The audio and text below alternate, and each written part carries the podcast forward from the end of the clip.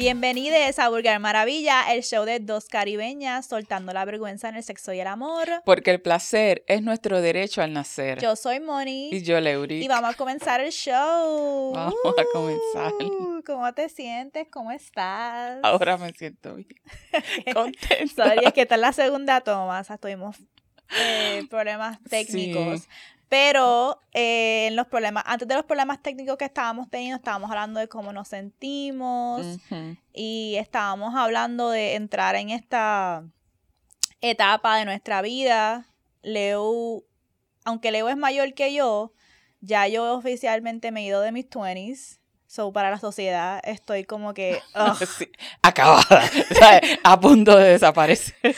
¿Cómo fue? Creo, no, no, fue Carol G o alguien, no me, no me acuerdo si fue Carol G que posteó una foto y alguien le puso como que, ay, se ve bien para sus 30 y es como que para sus, como que para sus Puñeta. 30. ¡Wow! Y estábamos hablando de eso porque aunque muchas mujeres reciben entrar a sus 30, 40, 50 como, ay, estoy acabada, nadie me va a querer más, no soy deseable para la sociedad, yo lo veo tan opuesto. Yo amo cumplir años, yo amo ser, sentirme más sabia, sentirme que estoy navegando la vida, aprendiendo cosas. Y yo creo que eso, eso en parte, en parte, tiene que ver con ser sobreviviente, porque pienso que mientras sea más mayor, más alejada estoy de ser una chamaca a quien pueden hacerle grooming, eh, manipular, y no solamente a nivel de con violencia sexual, sino que me hagan cabronería. ¿Tú me entiendes? Como que no, no, no, ya, ya, ya, yo, ¿cómo es que Leo siempre dice? Más sabe El diablo por viejo que por diablo. Exacto. Y es bien importante, estamos hablando de esto porque a mí me encanta ver tantos ejemplos de mujeres mayores ganando en la vida y reinventándose. Y yo las veo como que, ay, wow, yo quiero ya llegar ahí, yo quiero llegar ahí como Michelle Yao, Yao, Michelle Yao, que ganó ahora su primer Oscar.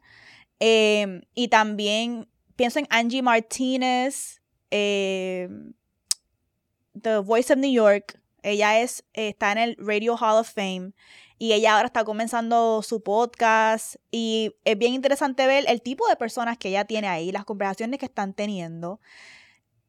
Y estábamos hablando de eso.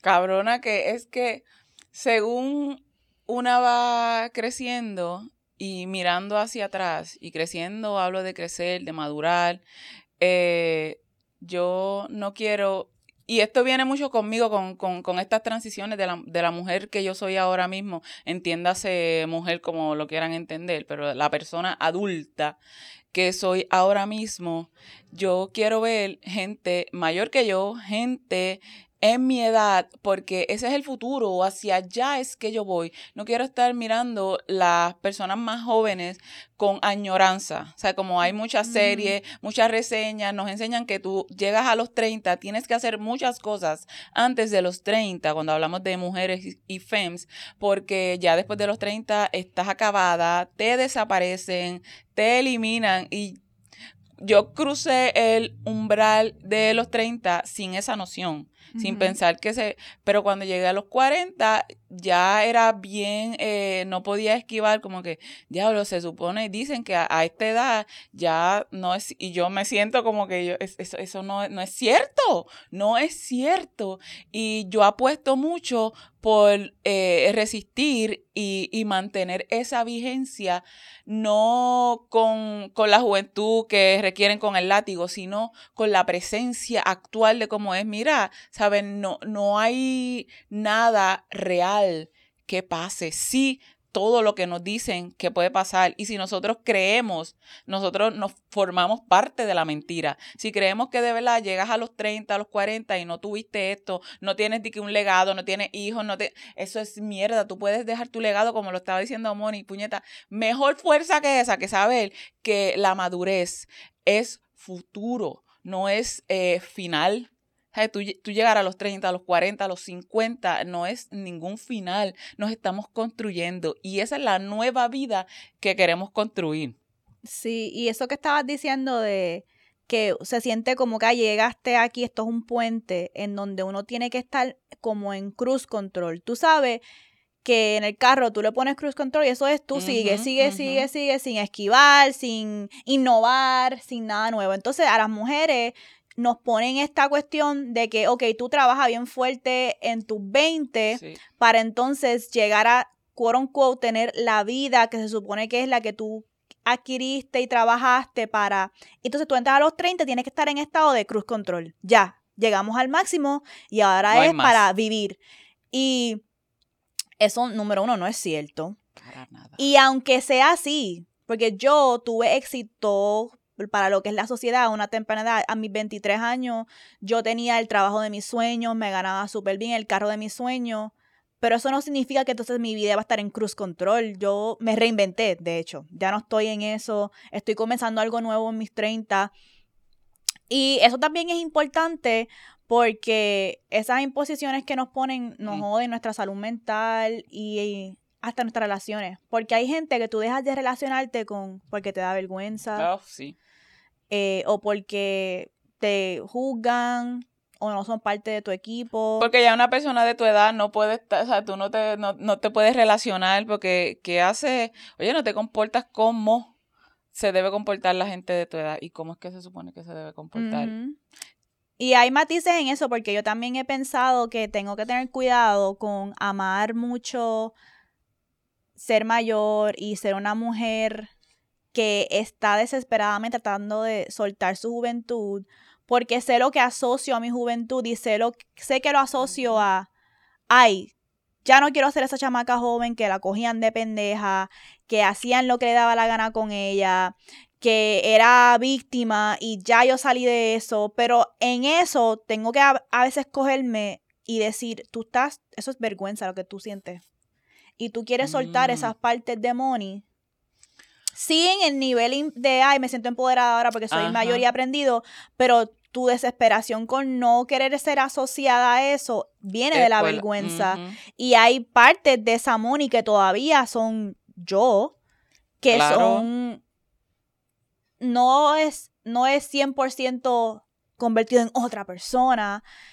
Y como yo entonces rescato esas cosas de mí, para mí también es tricky, porque, y yo creo que a Leo le pasa esto también, nosotras somos hijas de Venus, es decir, que tenemos muchos posicionamientos de Venus en nuestra energía astrológica y nosotros nos vemos joven. Nos vemos más joven de nuestra edad. ¿Cuándo fue el otro día que yo fui a un lugar y me pidieron mi ID? Yo, baby, a los 30 todavía pidiendo ID, I know that's right. Este, pero So, la gente físicamente nos percibe bien joven y nosotras interiormente es como que, no, mírame como una mujer madura, una mujer. Sí, exacto. exacto. ¿Qué estoy haciendo? Porque yo, yo no lo asocio mucho con lo, la madurez como que intelectual o emocional. Me, a mí me, me trastoca porque dicen, ah, te ves joven, es como que estoy haciendo algo que, que, que no sea, que, que, que, no va. Y esto será reflejo de, de mi... De, Inmadurez. sí, eh, me frustra un poco. Siempre me es chocante cuando este, la gente se piensa que yo tengo 30 años. Como que... ¿Qué estoy haciendo? Y pues a lo like, no se nota, no se nota que soy una sabia. Hello, get it together. Like, um, sí, y en el tarot, la High Priestess o la sacerdotisa es mi objetivo de vida, como que yo siempre la veo como que yo quiero ser esa sabia, sacerdotisa, así que voy por allá y mientras tanto seguimos in the making. Sigo, sigo partiendo. Vamos entonces al tema de hoy. Hoy queríamos hablar sobre un tema que a mí me encanta demasiado es cómo manejamos momentos de crisis con nuestras amistades o cómo nos gusta que nuestras amistades o equipo, familia, comunidad nos ayude en momentos de crisis. Porque a veces que en momentos de crisis uno siente, ay Dios mío, ¿qué, qué hago? Esto hay que resolverlo ahora, en el momento, ahora mismo, a, dónde voy, a quién puedo hablar para que me resuelva este asunto o a dónde voy para sentirme lo cómoda suficiente para hablar de este asunto. y hasta tomar la decisión de quién te apoya en ese proceso de crisis es tricky. Y queremos entonces nosotras hablar de cómo apoyar a alguien en un tiempo de crisis o cómo nosotros nos gusta ser apoyadas en tiempos de crisis y todo lo que implica esto, porque creo que entramos rápidamente a pensar que tenemos que resolver la situación a alguien y eso no es cierto, o, ser, o tener expectativas irrealistas de cómo vamos a manejar esta crisis. Pero antes de eso, vamos a hablar rapidito sobre cuál es tu proceso cuando tú estás en crisis. ¿Qué es lo que tú automáticamente haces? ¿Tú eres el tipo de persona que como que se cierra o tienes cierta gente que tú sabes que tú vas a hablar con? ¿O hay gente que tú no quieres ni hablar con todavía hasta que proceses? ¿Cómo tú manejas tus crisis? Pues todo va a depender, ¿verdad? De, de qué, en base a qué se dio la crisis. Pero usualmente todavía yo no tengo una herramienta que me funcione rápido para saber este, a quién voy a acudir y cómo voy a, pedir la ayuda que necesite. Porque usualmente yo despotrico y sigo y, ¡ah! y contando y, y, escúchame y, me frustro y me cierro y me cierro y no quiero escuchar soluciones, no quiero eh, que me diga que todo va a estar bien, no quiero porque no, eso no lo sabemos. Eh, me siento bien frustrada, bien frustrada en cómo eh, cuando entro en, en crisis, sí, me pongo, no escucho, no, no escucho, me es bien difícil, necesito que me den tiempo como para que mm. yo pueda yo misma vaciar todo y después que me den el espacio para escucharme. Y hay veces yo, si me lo dan como que muy pronto, pues dime, dime qué te pasa. Es que todavía no sé qué me pasa. Déjame que, que termine de, de, explotarme para poder decirte. Entonces, decirte, ¿verdad?, qué es lo que necesito. Eh, yo creo, y mi hija es así. Mi hija es igual y Dani ya, él más o menos sabe y ha, aprendido porque han sido a golpes, porque yo no soy fácil en crisis, yo soy bien, y es, yo siempre he tenido la idea, cuando estabas hablando al principio que dices de, de, del camino a la sabiduría, a mí honestamente, a mí me gusta mucho pensar en que yo quisiera tener la palabra mm. correcta, la palabra exacta que mm. necesite esa persona que está en crisis. No cualquiera a, a, la persona ¿verdad? que me está, a quien yo estoy ahí dándole el apoyo. Porque a mí a veces me gustaría, quiero que hagan magia conmigo. Quisiera que me ofrecieran la solución ahí inmediata, yo sabiendo, por eso me frustro desde el principio, porque sé que lo que me pasa cuando entro en crisis es por algo que no tiene una solución inmediata y la crisis viene acompañada, la mía, de mucha frustración, porque sé que es un camino largo que tengo que organizar, planificar para entonces accionar y moverme. Y me frustra los procesos. Mm. Pues yo soy una talker. Yo necesito hablar. Porque yo me he dado cuenta, y ustedes lo saben, que mientras yo hablo con alguien, yo voy solucionando mis propios problemas. O en la conversación me surgen ideas o me surgen cosas. Y eso nos pasa mucho. Hay veces que nosotras nos reunimos y, yo hablando con Leo y con Mels, digo, tengo una idea, me acaba de surgir en este mismo momento. No vine con esta idea preparada, pero tengo ya un plan mega preparado que me acaba de surgir en este instante. Porque a mí me hace spark. Así es que yo adquiero mi sabiduría. Muchas veces mi sabiduría viene de yo en conversación con otra persona. No sé qué pasa en mi cerebro que hago como que clic y me viene algo. Así que yo sé que para yo buscar solución a una crisis tengo que hablarlo con alguien. Y me da mucha risa porque eso es algo que yo le critico a mi mamá. Y tú sabes que dicen que lo que tú no soportas de alguien es porque es espejo tuyo. Bien cabrón. Y yo siempre peleo mucho con mami porque ella me llama o hablamos de un tema y yo le doy mi consejo y ella lo que hace es pelearme. Y yo, pues, ¿para qué puñeta tú me pides consejo si tú lo que quieres es que yo te valide lo que tú quieres que yo te valide o tú lo que quieres es utilizarme de sounding board para tú eh, reafirmar lo que ya tú viniste con tus convicciones de que era que, que tenías razón, esto que sí lo otro. Pero yo soy así en el sentido de que yo necesito, aunque ya yo sé que esta es la decisión que yo quiero tomar, yo ya necesito hablar con alguien para afirmarla más. Para que como que si la persona me tira, no, pero Mónica no está pensando esto, no, porque esto. Entonces yo lo que estoy haciendo es convenciéndome más de lo que, de lo que ya yo quería. Em, pero al principio voy en shutdown mode. O sea, cuando no estoy buscando solución a la crisis, cuando estoy más en el mode de este manejar la emoción. Y yo manejo la crisis bien similar a ti, de que yo literalmente me voy en crisis. Yo cuando estoy pasando una crisis pienso que es el fin del mundo. Sí. Pienso que es el fin del mundo. Y no toma hasta que has tenido como 12, 13, 15, 16, 17, 18, 19, 20 crisis para no darse, darse cuenta. Ya tú has pasado por esto y tú sabes que no es el fin del mundo. Exacto. Pero sí, siempre que me ha pasado algo que digo, "Ah, se dañó todo, se, se jodió mi vida. Yo literalmente me siento como que se jodió mi vida, ya se acabó todo. ¿Y por qué? No, eso no es Qué cierto. cosa cabrona, oye. Eso no es cierto. Eso no es cierto. The devil is a lie. The devil is a lie, ¿ok? Pero em, me doy cuenta que me pasa lo opuesto con gente que viene a donde mí con crisis. Gente que viene a donde mí con crisis, yo soy ese agente calmador y tengo una habilidad de de escalar la situación. Vamos a tocar grama. Estás al garete. Y vamos a tomar control de lo que está en nuestras manos en este momento y vamos a hablar sobre esta situación.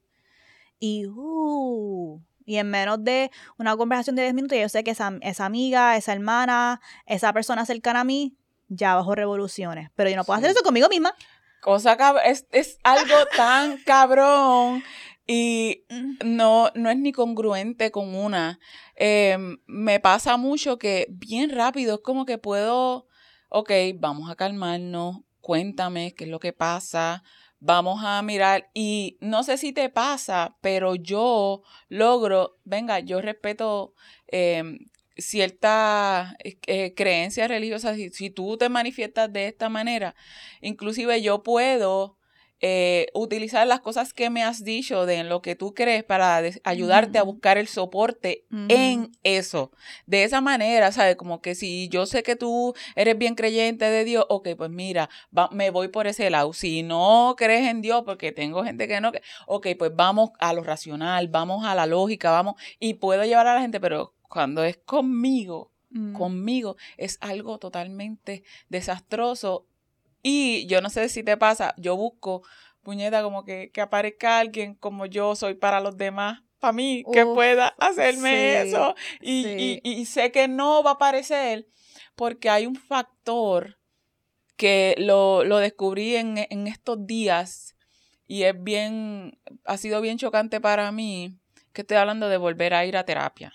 Estaba hablando conmigo, teniendo esta conversación de que necesito volver a ir a terapia, pero le estaba diciendo a Dani que yo voy a, pienso en ir a terapia y lo que pienso es, me, me pongo, estoy como que media sensible.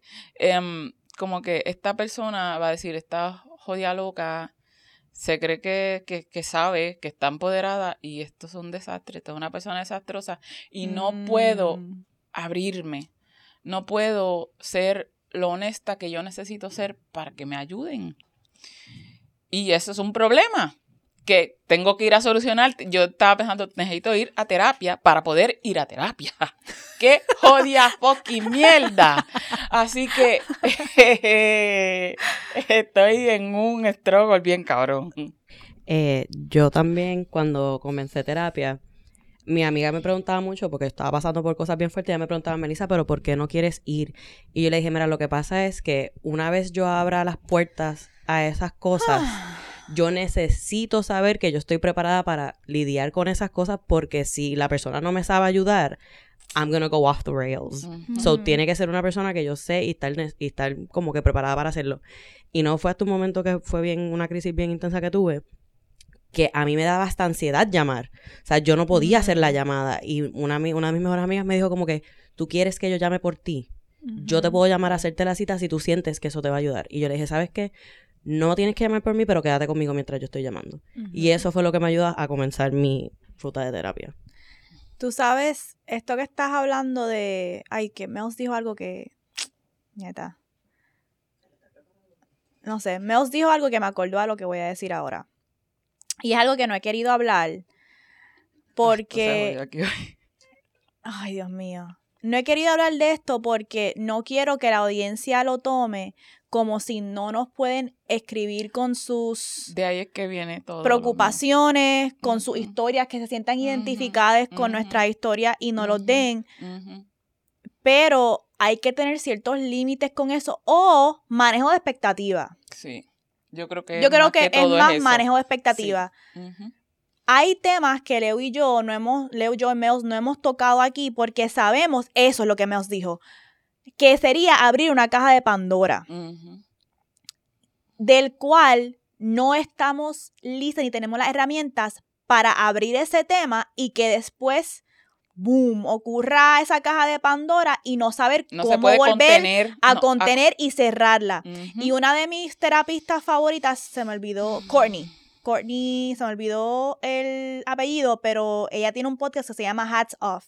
Y yo la conocí en un simposio de salud mental para personas negras que me envió mi escuela cuando yo era maestra. Me enviaron allá. Y ella hablaba de que un buen terapista no debería de abrirte nivel Pandora. Hmm. Porque un buen terapista tiene que saber que tiene una hora contigo, y que te debe de abrir al punto que antes de esa sesión te pueda volver a cerrar. No dejarte que tú salgas al mundo. Anda, pal. Eso no es un buen terapista. Y lo digo porque con encontrar un buen terapista hay que. Es como dating. Puede ser que tú tengas que pasar por uno, dos, tres a escoger uno. Solamente porque alguien tiene los credenciales, no significa que son un buen terapista hay un cojón de gente con credenciales que son horribles terapistas y hay que uno ver, ah, ok, esta persona, sí, esta persona no. Y hay terapistas que piensan que son buen terapistas porque te ponen a hablar de chacho de hasta cuando tenías tres años, pero eso no es adecuado, depende del momento, ¿verdad? ¿Por qué digo esto? Porque en el podcast no lo he hecho. Pero antes, cuando yo estaba sola en Porque Maravilla, yo hablaba mucho de mi proceso como sobreviviente de violencia sexual, de explotación sexual. Y esa fue una primera etapa de Porque Maravilla porque yo estaba en el momento viviendo el hecho de que me había enterado de que mi agresor lo iban a soltar de prisión antes de tiempo, ¿verdad? ¿Qué pasa? Yo me di cuenta que ese número no me servía porque aunque mucha gente se identificaba, yo no tenía entonces las herramientas para procesar lo mío y lo de los demás. Y que yo tengo que poder hablar de este tema cuando yo lo pueda hablar sin completamente desboronarme. No es que no me ponga emocional, porque hemos hablado de temas aquí que Leo yo no me he puesto emocional. No, no, una cosa es uno ponerse emocional hablando de algo y una es una completamente desboronarse. Y yo sé que yo no estoy lista para eso. Ok. ¿Por qué digo eso? Porque ya me han hecho varios acercamientos de personas en crisis porque son sobrevivientes de violencia sexual. Hay ciertas cosas que yo puedo aguantar espacio para hablar y procesar contigo, pero hay ciertas cosas que yo no puedo, no puedo. No puedo, sería completamente desboronarme y yo no tengo las herramientas para ayudarte. Como que no me voy ni ayudar a mí misma. So, y no lo he querido hablar porque no quiero que se sientan como si no nos pueden venir con su historia, pero más un manejo de expectativa de que sí, podemos aguantar espacio para nuestras historias, pero eso no significa que yo te voy a resolver las emociones que tú estás procesando porque tu agresor va a salir de prisión o porque estás procesando tu trauma. Nosotras no tenemos esa herramienta, no somos terapistas. Y lo estoy trayendo porque además de que no tenemos la herramienta, es para mí un tipo de... Ay, Dios mío, no sé si decir... Déjame no decir eso. Pero para mí se siente violento que alguien me escriba, número uno, sin darme con, warning. sin darme un warning de lo que me está enviando y que yo abra mis mensajes y vea que me enviaron fotos de los papeles del release de esa persona, de ese agresor de prisión. Tú no crees que eso, tú no sabes si yo estoy en mi trabajo, tú no sabes si estoy con mi hijo guiando, tú no sabes dónde yo estoy, que yo voy a abrir mi mensaje y ver que tú me estás enviando esta información súper triggering. Y encima de eso, yo le dije a esa persona, lo siento que estás pasando por esto, yo no tengo el espacio para aguantar esto contigo, nada más de ver esto me está afectando, pero sí te puedo recomendar estas personas, estos colectivos, estos recursos que son personas profesionales que se dedican a hablar de esto. Entonces la persona me respondió, sí, sí, sí, esa gente yo los conozco, pero es que tú estás pasando por la experiencia, así que yo necesito que tú me digas qué se siente cuando tu agresor sale de, la prisión. So, tú quieres, número uno, no tengo una relación contigo, eso es adelante. So, tú quieres que yo ahora mismo me completamente a tu servicio, like, ¿cómo nosotros pensamos que eso es- ser comunidad? Adelante. Eso fue el primer round. Yo ni respondí, porque no supe ni qué hacer. Pasaron como unas cuantas semanas y esa persona me volvió a escribir, mira, sé que es un tema sensitivo, pero necesito que me hables de cómo tú te sentiste cuando tu agresor sale salió de la prisión porque bla, bla, bla, bla, y yo. Pero yo no establecí un límite, que yo no puedo manejar esta crisis contigo, porque yo todavía estoy en crisis. Y este tema que estamos hablando de manejo de crisis es importante porque hay ciertas amistades, esto tiene que ver con el consentimiento y con límites y con comunidad, y con entre la comunidad de sobrevivientes, que mamá, yo no soy, solamente porque alguien tiene una historia similar a ti, no significa que te puedo ayudar con la tuya. La podemos hablar y dialogar, pero si ambas sabemos que estamos en un estado donde nos vamos a hacer más daño hablando sobre esta crisis, pues no lo podemos hacer porque aunque yo quisiera aguantar el espacio para contarte a ti sobre cómo yo manejo mis emociones sobre esta persona saliendo de prisión, yo no puedo hacer eso porque eso no te va a ayudar en nada con tu situación. Tú tienes que buscar ayuda profesional, igual que estoy buscando yo ayuda.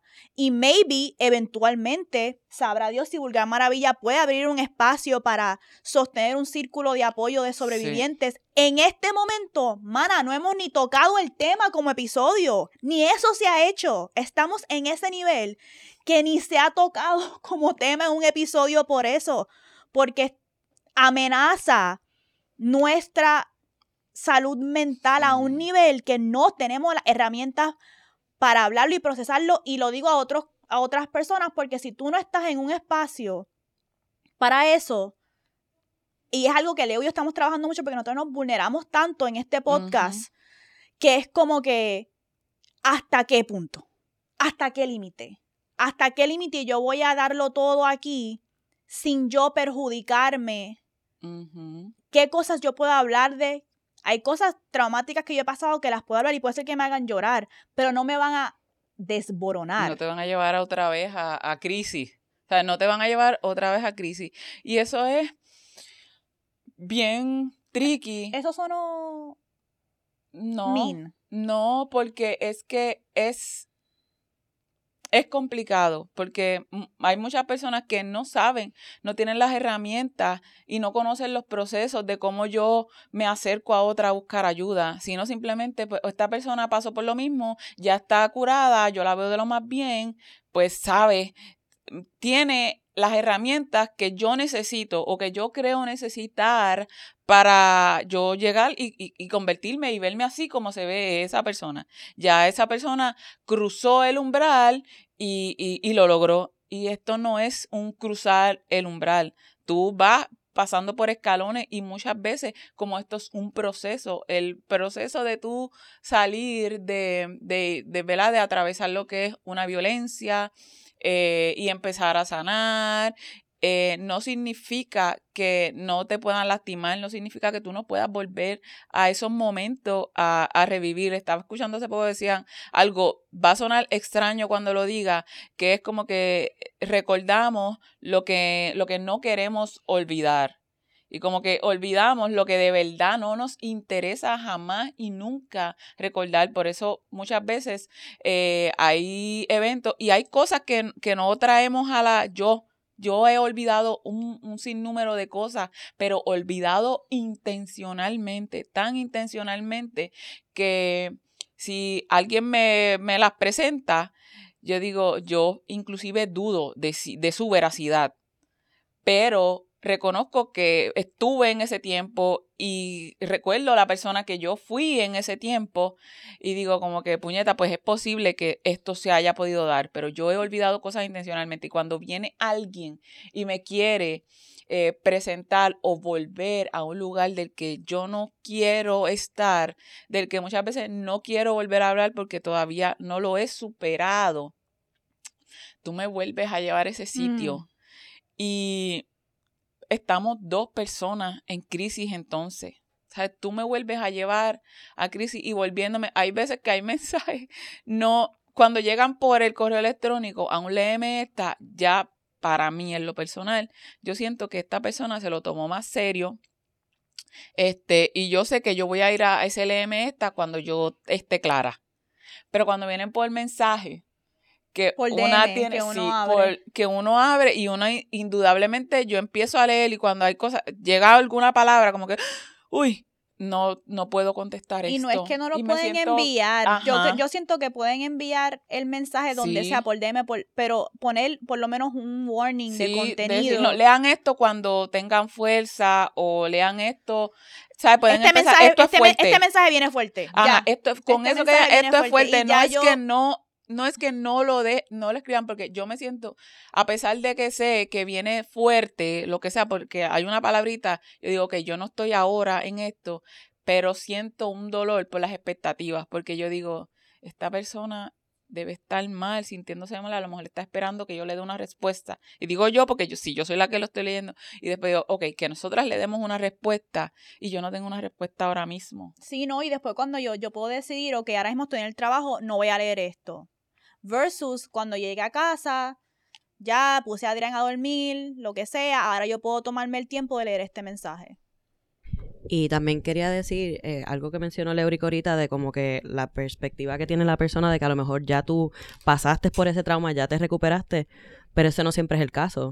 Porque, por ejemplo, mi modo de contener una situación es que yo me voy, bad bitch, olvídate, yo voy a controlar todo lo que yo pueda aquí y yo me voy a ver como si yo estoy, literalmente han pasado situaciones que ustedes mismas me han dicho como que tú no estás reaccionando como se supone que se reacciona la gente, porque la otra gente está crumbling y tú estás como que stable. No, no, no, no, no. Yo estoy stable ante las personas porque yo sé que si, eh, si yo me derrumbo, todo el mundo, todo el mundo se va a derrumbar y ahí se va a formar un descojón. Pero para mí, o sea, a mi interno, yo no he superado la situación. Yo lo estoy trabajando a mi manera. So, esa perspectiva, si no es una persona que te conoce como tú eres de verdad, a lo mejor ellos piensan, wow, ella pasó por esto, mírala qué fuerte, mírala cómo ella se presenta al mundo, y no saben que en realidad uno todavía está trabajando esa situación, uno se está presentando al mundo de la manera que uno pueda para no derrumbarse. Y esto tiene que ver con lo que estábamos hablando de Charlotte y Carrie porque tu amistad sabe hasta qué punto push. Hay cosas que me ha estado pasando y como ya yo sé cómo Mels es, yo sé cuándo es el momento de a lo mejor push, vamos a procesar esto o esto no es el momento. Pero sí puedo ofrecer este tipo de apoyo en este manejo de crisis. Lo que Mels dice es bien cierto porque ustedes no ven como dos torres empoderadas. Yo creo que es parte de lo que a lo mejor puede ser el asunto que lo ven como dos personajes, dos torres, pero nosotras somos seres humanos. Y si yo me derrumbo, mi hijo se derrumba. Y ustedes saben que como madre, como madres, eso no es una opción. Eso no es una opción. Entonces, el proceso es hasta un poquito más complicado porque como yo me permito sanar de algo sabiendo que para sanarlo tengo que permitirme el posible derrumbe cuando el derrumbe no es una opción en este momento. no es una opción. Y oh, aclarando, no nos molesta, nos gusta, nos encanta que tengan esa cercanía, que se pongan vulnerables. Lo que, a lo que yo apelo, y sé que, que, que todas vamos por ahí, es que sepan que no siempre tenemos la respuesta y no podemos responder en el momento, y que nos porque den necesitamos un, un procesar. warning. Exacto, que nos pueden decir, esto está fuerte, mira, yo hago todo lo que sea. Ah, no es que me derrumbe, es que yo mi expectativa, yo me pongo nerviosa porque yo digo, esta persona a lo mejor le está pasando ahora, necesitará una respuesta ahora y yo no, no, no puedo porque necesito procesar, necesito tiempo, no sé cómo está emocionalmente, no sé hasta qué punto aguante ese empuje de, de mis palabras, de lo que yo le voy a decir como lo estoy recibiendo en ese momento. Así que estas son cositas que, por eso es que especificamos, nosotros no somos terapistas. Nosotros no somos terapistas para nada. Es más, yo cuando fui, parte de, de lo que yo creo que, que yo tengo es que cuando yo, Dani y yo fuimos a buscar la terapia de pareja, la primera que fuimos, eh, ella como que me dijo que, que yo estaba mal eh, y que nosotros, nos debe- que nosotros no nos deberíamos dejar, básicamente. Y ya con eso era yo... Not. Ella quería mamárselo a Dani. ¿Sabes? Eso a mí me, me, me puso mal. Lo único bueno que puedo sacar es que como que me motivo a buscar yo por fuera, pero ya yo me cerré y estoy, estoy lastimada en cuanto a cómo fucking mierda me voy a abrir con alguien. Y fui después, yo estuve yendo a una sola, pero yo sabía que, y yo se lo decía yo, yo me estoy conteniendo y y sé que no, no va a surtir efecto porque para que tiene que haber esa confianza, tiene que haber que yo me sienta cómoda hablando, pero yo tengo en mi cabeza como que esta me va a decir, tú estás mal, vete, vamos, ¿sabes? No hay nada que hacer contigo. Mm. Y si un terapista te dice eso, ahí no es. Obvio. Pero imagínate el daño que causan. Claro. Por eso es mi tensión, porque yo, estoy- yo le estoy contando a otro ser humano toda mi mierda y este ser humano con su humanidad puede joderme. Que eso fue lo que pasó.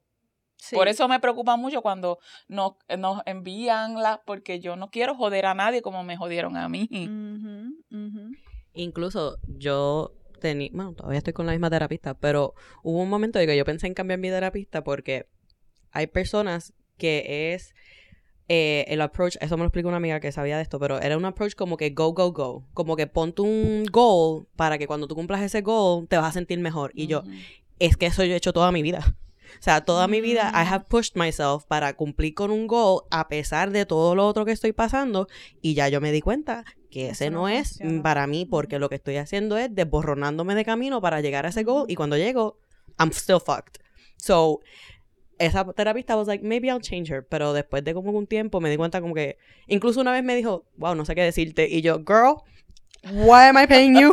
como que no sé qué decirte. Bitch, do your job. Pero sí aprecié eso a que en vez de decirme no sé qué decirte, tenemos que hablar más de la situación y trabajarla, a que me dijera un consejo súper random que después me terminara Ujú, jodiendo más. So ujú. I appreciated the pause para poder como que hablarlo de Ujú, otra manera. ujú. Y ese es una buena transición porque Sí. el primer punto y el primer tip es cuál, Leo. no sé qué decir.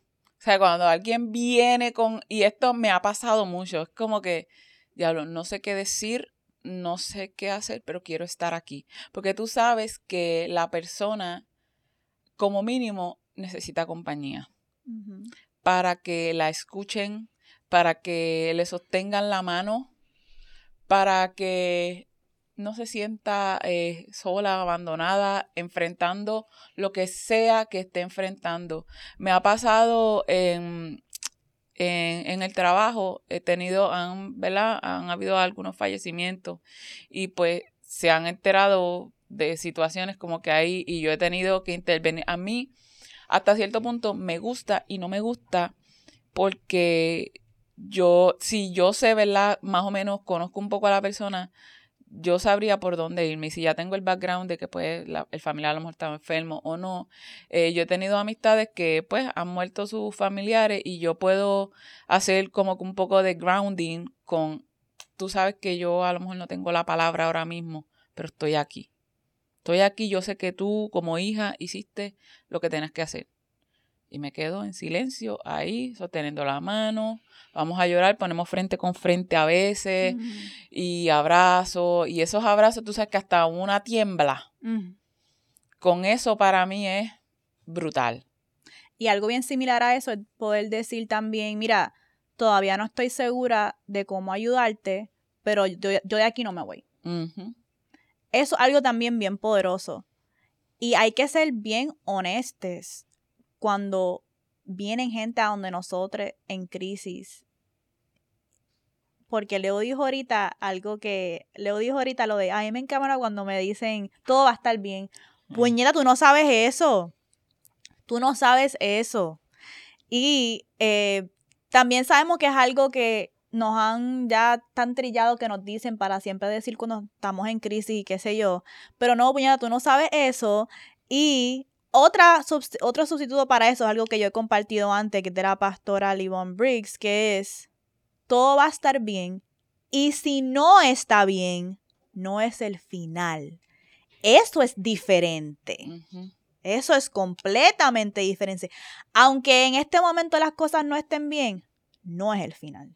Nunca es el final. Eso ayuda a, ok, vamos, es verdad. Porque cuando uno está en crisis uno se siente que es el final.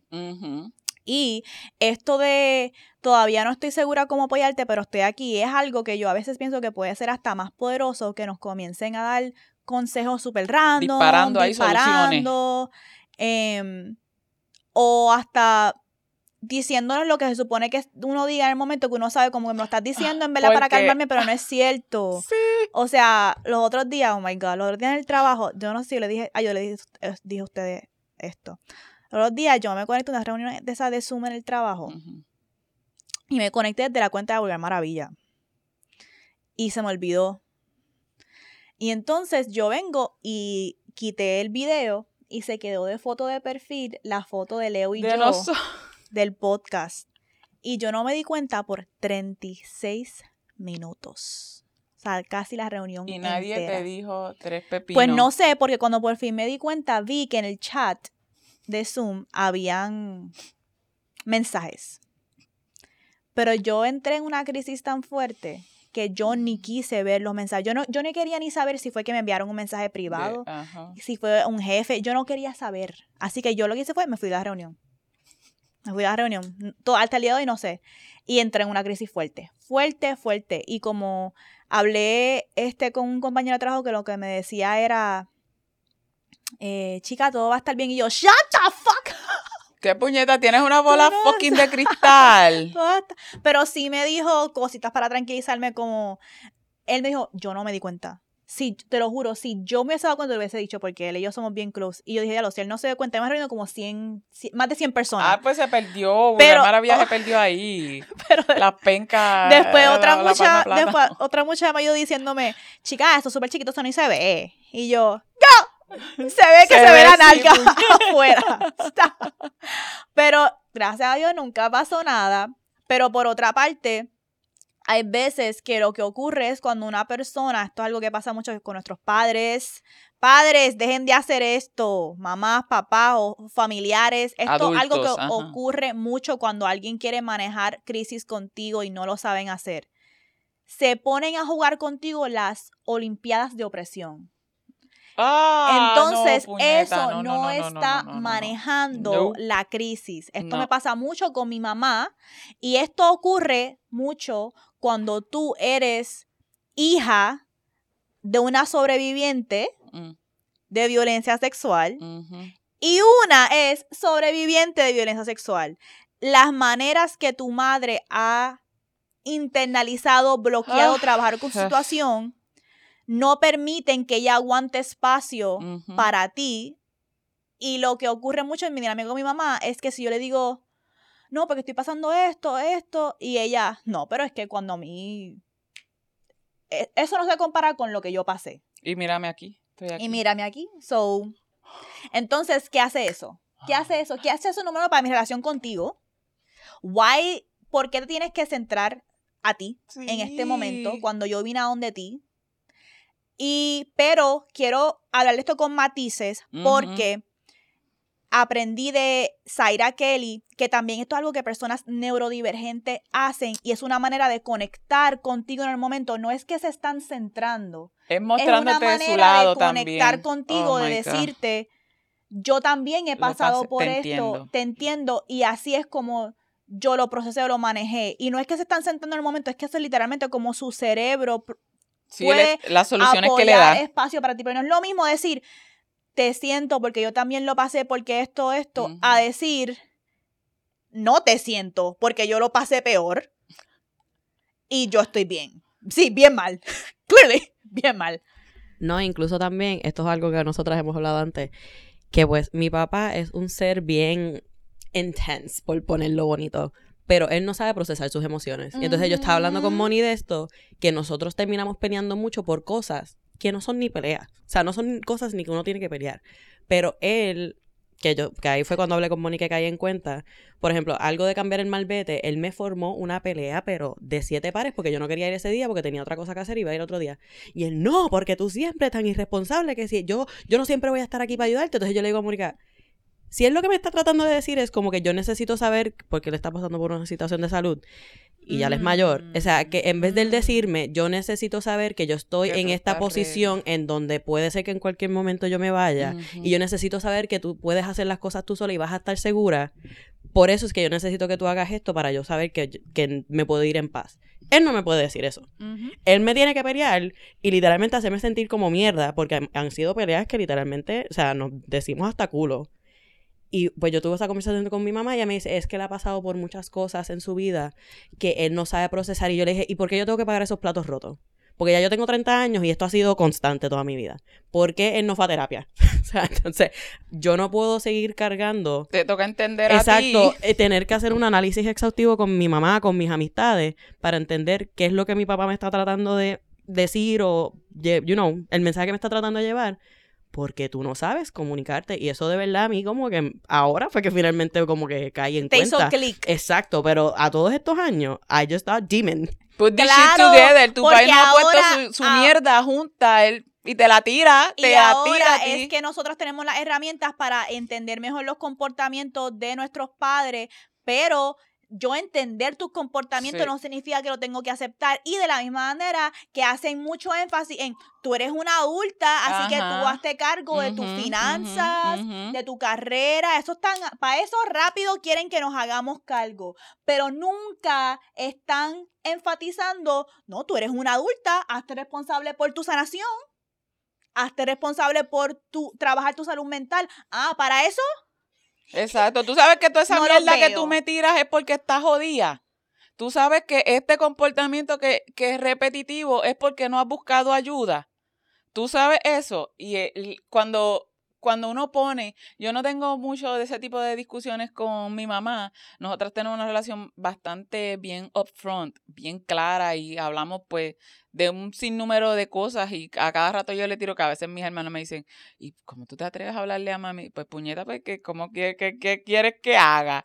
Una de las cosas cuando estaban mencionando que a veces nos dicen, ah, pero yo pasé por todo eso y no, yo noté que a veces yo decía como que yo quería decirle, mira, te entiendo porque me pasó, pero ni siquiera me gusta ponerme a mí de centro, aunque vaya desde este punto, desde este lado, porque es como que, puñeta, se trata de ti. Cuando yo estoy jodida, yo quiero solamente que hables de mí, ¿sabes? Es mi problema, vamos a solucionar mi puto problema, puñeta. No me interesa si tú superaste el tuyo, cabrona. Ayúdame con el fucking mío, puñeta, sin meter el tuyo ni que tú superaste. Vamos, mira el mío, dame herramientas para el mío. No menciones el tuyo ni que superaste porque en verdad no me interesan. Cuando estoy en crisis no me interesa. Pero esto es importante porque por eso yo creo mucho en dar un preámbulo en conversaciones, porque lo hablé en episodio pasado, pero esto es otro ejemplo de que yo como amiga sí sé que Leo no le funciona ese tipo de bondo o conexión en una crisis, pero es la única manera que yo sé ayudar, hasta yo ofrecer un preámbulo de, mira Leo, yo sé que Exacto, ¿eh? yo, Eso yo está quiero que tú entiendas que esto no es un momento donde yo me estoy centrando, sino que yo pasé por esto, así que por eso es que lo quiero compartir contigo. Hasta algo tan sencillo como eso sí. ya cambia el Y mundo. uno baja, y uno puede bajar. A, a veces, bendito Dani, dice, tú sabes que, que no, porque hasta hemos hablado de esto que estoy hablando, nosotros hemos crecido crecido tanto, por eso es que a mí me encabrona cuando aquella cabrona dice que, que nos debemos dejar, pero dice, puñeta, es que tú no Ella se puedes lo quería decirme, mamar. como tú puedes decirme, nosotros She venimos a buscar ayuda, gente man. cabrona, y tú me dices que nosotros tenemos, Swiper no swiping. que nosotros, que nosotros Swiper, no tenemos que swipe. dejarnos, es como que, what the fuck, cabrona. Ella estaba como, como, como swiper. Ella quería Puñeta.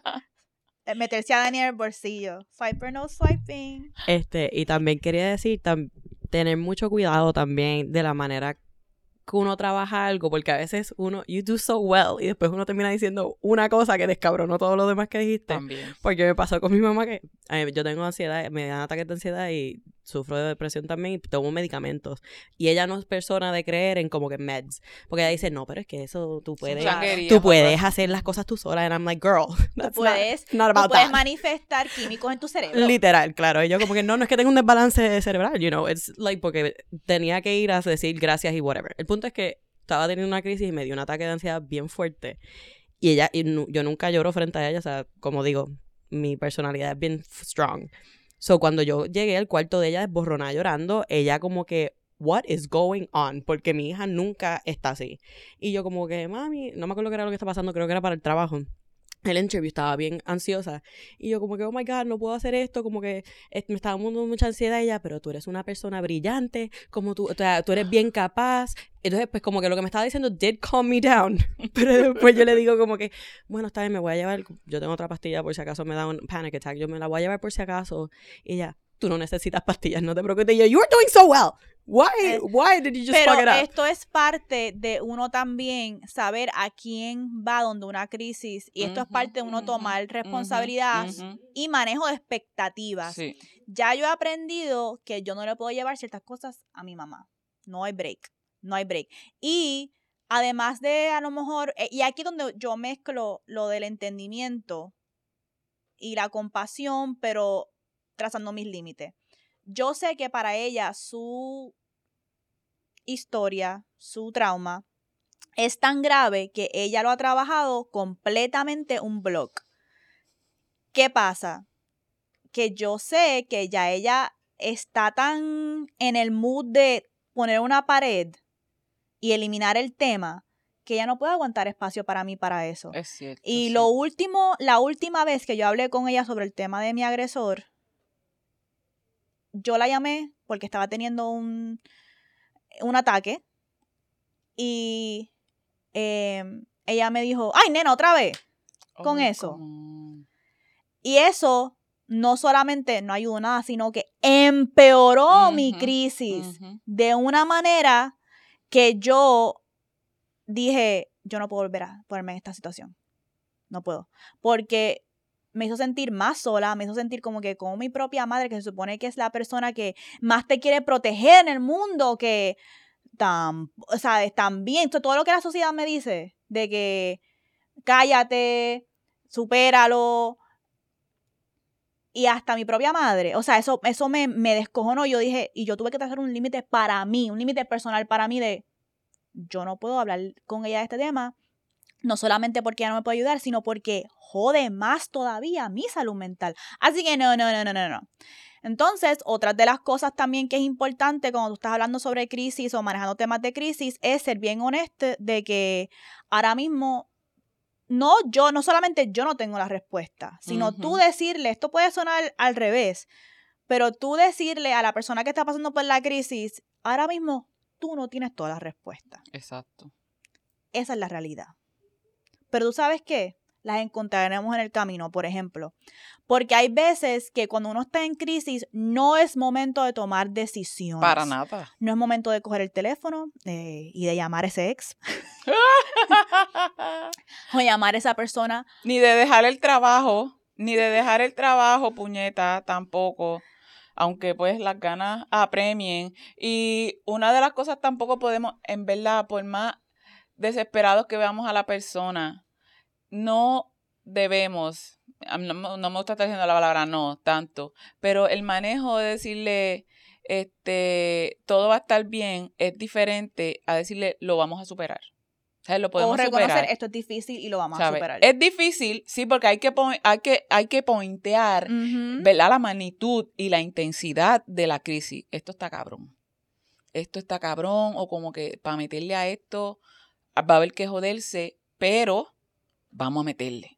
¿Sabe? Que la persona, con yo decirle a la persona, yo estoy aquí dispuesta a meterle contigo, vamos a superarlo. Superarlo no significa siquiera que vas a salir airosa, sino que vamos a ir go through, vamos a pasarlo. No significa que tengo, todo va a estar bien. Eso de todo va a estar bien es una fucking mentira. Eh, y no tenemos ese futuro, no tenemos esa, es- esa certeza de que todo va a estar bien. Podemos decirle que vamos a superarlo. Superarlo me suena más, más lógico, más humano, más normal, más real. Y abre espacio para el proceso. Porque el manejo de crisis, de nuevo, no es una solución rápida. Puede ser que en el manejo de crisis existan las dos. Un periodo de soluciones in- em, inmediatas, intermedias y a largo Y a plazo. largo plazo, ¿verdad? correcto. Así que también ver lo que vamos a tranquilizarnos para entonces poder pensar en las soluciones inmediatas. Inmediata sería, por ejemplo, cabrón, recoge tus cosas y vete para de mi casa. O me voy para casa de mami, o, necesitamos el espacio, tengo que, separación, tiene que haber una separación, me voy para casa de mami, me voy con mi amiga este fin de semana, eso, eso so- pueden ser soluciones inmediatas, vente, quédate conmigo, o vámonos, te remuevo del espacio donde estás. O este fin de semana voy a la playa sí o sí sola. ¿verdad? Entonces, esto tiene que ver con lo que dije anteriormente de, en este momento, vamos a ser honestas, no tenemos todas las respuestas, las vamos a encontrar en el camino. Eso también tiene que ver con lo que hemos hablado mucho del manejo de expectativas. Yo pienso que muchas cosas nos joden por manejo de Bien, cabrón. expectativas irrealistas. Eso no es real. Así que, bueno, espero que eso le haya Fue ayudado. intenso. Esto ha estado intenso y siento que Y no tuvimos que- una crisis. Hablando de manejo de crisis, no tuvimos una crisis. Estuve a punto de tener una crisis Sí, ahí yo porque también. Estuve a punto de una crisis porque cuando estaba hablando de lo, lo- de lo de aquella muchacha que no sabe tener límites conmigo, me empezó a dar rabia. Porque es como que, bitch, how dare you? like, Tú no, a ti no te importa mi salud mental y eso Sí, es parte, no lo dije, sí. pero eso es parte de los cuidos que tenemos que tener en comunidad. Tú no puedes empujar a alguien a que te ayude a ti al punto de que le jode a esa persona. ¿Qué dice eso sobre cómo a ti te importa mi salud Sí. y qué cuidos nos tenemos? It's up and stuck. Tengo que manejar el perdón, pero vamos a ver. Este. Otro episodio. Otro episodio. Ya lo dimos. Ese grudge, pero lo voy a Pero la manejar. práctica, dimos teoría. Sí, lo tengo que manejar porque sé que no estaba con la intención, pero anyways. Em, vamos ahora a putearte, que es donde cogemos alguna película, serie, canción, algo del mundo de las artes que nos hace querer hablar sobre relaciones y sexualidad. Hoy quiero hablar del show Sort of en HBO, que es de una millennial, una millennial no binaria que intenta equilibrar sus roles como hija de padres inmigrantes pakistaníes. Oh, wow. Es eh, un mesere en una librería y cafetería queer y es cuidadore de las niñas pequeñas de una pareja de profesionales y cuidadores porque la mamá está enferma con cáncer terminal. Oh, Este show yeah. Ok, ok, ok, espérate. Yo amo este show. Es uno de los shows que tiene comedia, tiene como ese awkward humor que está pasando en este momento, porque ya vieron todos los elementos que está pasando. Mm, Y es una manera, entiendo yo, bien hecha de centrar voices queer, experiencias queer, racializadas, de personajes que no, no vemos mucho, ¿verdad? Como es una familia pakistaní en Estados Unidos. Y hay tantas cosas bonitas, no, sí bonitas y difíciles que están pasando en el show. Y hay como que ese balance entre como que la tragedia que está ocurriendo en la vida, pero lo bello de la vida, no tokenizar. Em- y, y, y, y lo complicado que es la sexualidad. O sea, este personaje pasa por, me gusta esto, estoy explorando, estoy explorando mi identidad y a la misma vez que estoy navegando mi identidad y mi familia me ve como que, what the fuck está pasando en esta transición. La persona al principio pensaba que era trans, después se dio cuenta que era no binaria y en ese proceso las relaciones de sexualidad que están ocurriendo le cuestiona mucho a la persona, pero también es feel good en términos de la relación con nuestros padres. Esta persona también está tratando de hacer, crear este espacio comunitario queer. Es algo, es un show que a mí me encanta, está muy bien hecho y lo traigo porque hay una escena, hay una escena, que morí, que la persona está pasando, el personaje principal está pasando por una situación que su papá, que está en Pakistán, se entera que ella está pasando por su proceso de transición. Porque le- otros familiares, le, otros familiares le ven con vestimenta femenina. Y entonces se lo chotean al papá y el papá dice, tengo que regresar a Estados Unidos y poner orden, ¿verdad? Y el país regresa y esta persona se está preparando para lo que va a pasar cuando el país regrese. Y esta persona tomó la decisión que cuando mi país regrese yo voy a estar en mi ropa femenina. De entrada. Entonces está como procesando las emociones y se, se lo está contando a la amistad y están caminando y la amistad ya sabe cómo es esta persona que no es muy es bien similar a Mels. Entonces la amistad le dice, la amiga le dice, ¿te puedo dar un consejo? Eso es bien importante. También. Y por eso lo traigo para manejo de crisis. Porque hay gente que le encanta consejo, consejín, tita consejín. Consejos para todo el mundo. ¿Quién puñeta pidió un consejo? Como si fueran chavos. ¿Quién puñeta te pidió un consejo? Y a veces en manejo de crisis pensamos que tenemos que entrar y es, sí, en ese, en ese sentido ya tu amistad está viniendo donde ti, obviamente está buscando un consejo. Pero hay momentos donde no. Y es bien importante en términos de consentimiento. Te puedo dar un consejo en este momento. O a veces sabemos que alguien está pasando por algo, aunque no nos contaron. Y Es vamos, mira, sé que está pasando por esto. Mm. ¿Quién te- Pedir, esta, esto va de do- dos maneras. Decir, te puedo dar un consejo, porque a lo mejor yo no estoy en el espacio para recibir un consejo. O no quiero un consejo tuyo, específicamente. O ahora no. o estoy procesando y ni voy a recibir tu consejo, es bien importante. Y también, cuando antes de uno llamar a alguien, ¡eh, pasó esto! eh", Preguntar, ¿puedo hablar? Es de algo fuerte. Exacto. ¿Puedes aguantar el espacio ahora mismo? Yes.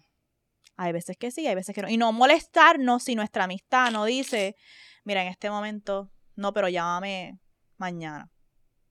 Esos, y son cosas que las estoy hablando porque cuando ocurren lo vemos como Fuerte. como, ay, wow, no es mi amistad, no es mi amiga, es una traición. Ujú, Estos son, estos son las conversaciones de consentimiento, aparte del sexo, que tenemos que tener consentimiento en cómo nos manejamos nuestras emociones. Te puedo dar un consejo, tienes el espacio ahora mismo para hablar sobre esto. Te puedo enviar la foto de los papeles de mi agresor. Antes de enviártela así al garete. Esos fueron mis manos, no me tiro un peo, ¿ok? Esos fueron mis manos, ¿ok? ok. Ok. Em, Qué cosa cabrón. Y eso, So- mira, y eso va a tono con... Yo he aprendido recientemente a, a eso, a cuando a mis amistades, mira, necesito contarte algo, necesito hablar con alguien, ¿estás disponible? Sí, zumba, cuenta. Y ahí. Pero lo he aprendido porque he estado pendiente, he leído, eh, que, que también no es como que son mis amistades y están para todo. En todo momento. Ay, y una se cree, cuando yo me daba cuenta de eso, yo decía, puñita, todas las... cómo violentamos a nuestras amistades también, bien cabrón. Y también quiero añadir, uno no sentirse mal de establecer esos límites. Porque yo tengo una amistad en específico que estaba pasando por una crisis y cuando me había dicho, mira, de verdad voy a estar en MIA, me voy a separar en un tiempo porque necesito tiempo solo. Y yo, no hay problema, take care of yourself. Cuando regresó finalmente, o fue porque yo le envié un mensaje, mira, sé que estás este, taking a break, pero solamente quiero que sepas que yo estoy aquí. If you need anything, hit me up.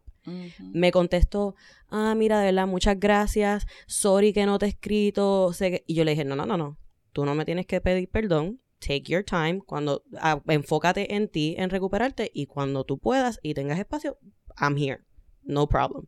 Pero siento que uno mismo a veces se siente mal de establecer ese límite y de decir como que I can't be here for you right now because I need to take care of myself. Y uno como que también eso empeora a veces la situación, uno tiene sentir ese guilt, que uno pues es importante también saber que uno se tiene que aguantar espacio para sí mismo.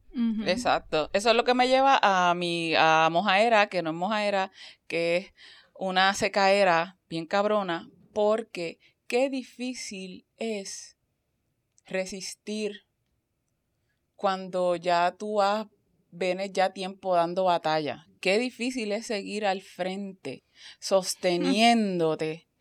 Y cuando escuchas gente detrás y estas personas eh, motivadoras que se creen que tienen, tú me entiendes, que te dicen, ¿sabes qué?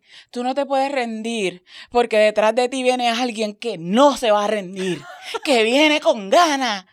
Fucking mierda, mira, vete pa'l carajo, me la tienes explota. ¿Sabes? Yo estoy aquí ya temblando, ¿sabes? Mi cuerpo está temblando de todo el tiempo que yo llevo fucking resistiendo y metiendo y trabajando y trabajando. Y es mantenerse sabiendo porque tu instinto te dice y la lógica te dice, ya estás ahí. Pero qué fucking mierda sostener paciencia cuando ya no se tienen fuerza. Está cabrón. Y más que venga alguien a decirme que viene de que alguien detrás de mí que sí, que no se va a rendir. Mira, arranca para el carajo. Eso es mentalidad eh, de escasez, porque a mí no me importa si viene, vienen 100 personas detrás de mí con más esfuerzo, hambre, ¿qué me importa eso? Yo estoy enfocado en lo mío. Like, y hay suficiente para que esas 100 personas que vienen detrás de mí también ganen y yo gane también. So, eso ya entra la mentalidad de escasez. Como que, qué bueno, que venga. Que venga a ver corriendo. Si me da un empujón. a, ver si, a, ver, si me da un empujón y le veo al lado mío comiendo, yo comiendo también, como que es suficiente comida para que todos comamos, no sé, eso es mentalidad como que, avanza y comete el plato que viene por ahí la persona a comértelo. Exacto, puñeta, yo tengo, ya yo tengo hasta calambre, mi cuerpo está calambrado de tanto que llevo resistiendo, necesito un fucking masaje, deme un cabrón masaje, envíame ya por lo que yo estoy aquí haciendo stand out, universal, coopérame. Y cómo, y cómo esa persona viene corriendo más rápido que yo, porque tiene más recursos, porque tiene más apoyo, ok, porque literalmente aquí todo lo que ocurre, todo lo que ocurre aquí lo ocurre con tres personas que comenzaron esto sin tener ningún tipo de, ninguno, 0% conexiones en Puerto Rico, una audiencia. Aquí todo se ha construido desde cero, que son madres que trabajan full time, like, please. Be quiet, be real. Esto tiene que ver también con lo que hablamos en un episodio pasado de lo que dijo Kelly Rowland, de que cuando uno está acercándose más a la meta, pum pum, te van, el, viene, the devil is alive ya estoy, tengo calambre, déjame, déjenme quieta. Y también tiene que ver con lo que nosotros dijimos al principio cuando empezamos a grabar y hacer todo esto. Qué bueno que somos tres, porque cuando una se cae, las otras dos cogen a la otra y la apoyan, porque si uno fuera esto solo, dead. Hace rato. Hace rato, hace rato, hace rato, hace rato fuera, fuera. Y a mí lo que me sostiene cuando estoy en esta, como estamos ahora, de que estamos cansadas, hay que seguir no es que alguien viene detrás de mí a comerme los dulces, es que yo creo tanto en lo que yo estoy haciendo, en mi futura, en la gente con quien estoy haciendo esto, en el propósito de Vulgar Maravilla, en las vidas que estamos impactando y en cómo Vulgar Maravilla nos está transformando a nosotras también. Yo creo tanto en esto, eso es lo que me, son, lo que me sostiene, es el por qué. Es el, la razón, la misión y visión de Vulgar Maravilla. Eso es lo que me sostiene, no que viene por ahí. Porque tú sabes qué, que venga, porque es que nadie en este mundo, nadie puede hacer lo que nosotras estamos haciendo como lo estamos haciendo. Es que no existe. Puede venir, pueden abrir 30 Vulgar Maravilla y los 30 se van a caer. Número uno, porque nosotras hemos invertido en trabajos de protección para Vulgar Maravilla. Don't play con nuestras brujas. Y número dos, porque es que Vulgar Maravilla es esto. ¿Quién va a crear algo que nosotros estamos creando? Exacto, no. nadie tiene la salsa, nadie, nadie, nadie tiene la, la ingrediente, ¿ok? Así que, y para que nos apoyen Por favor. a poder seguir cocinando aquí, nos pueden apoyar en patreon.com slash vulgarmaravilla. También nos pueden seguir en nuestras redes sociales Vulgar Maravilla, en TikTok, en Instagram y Twitter.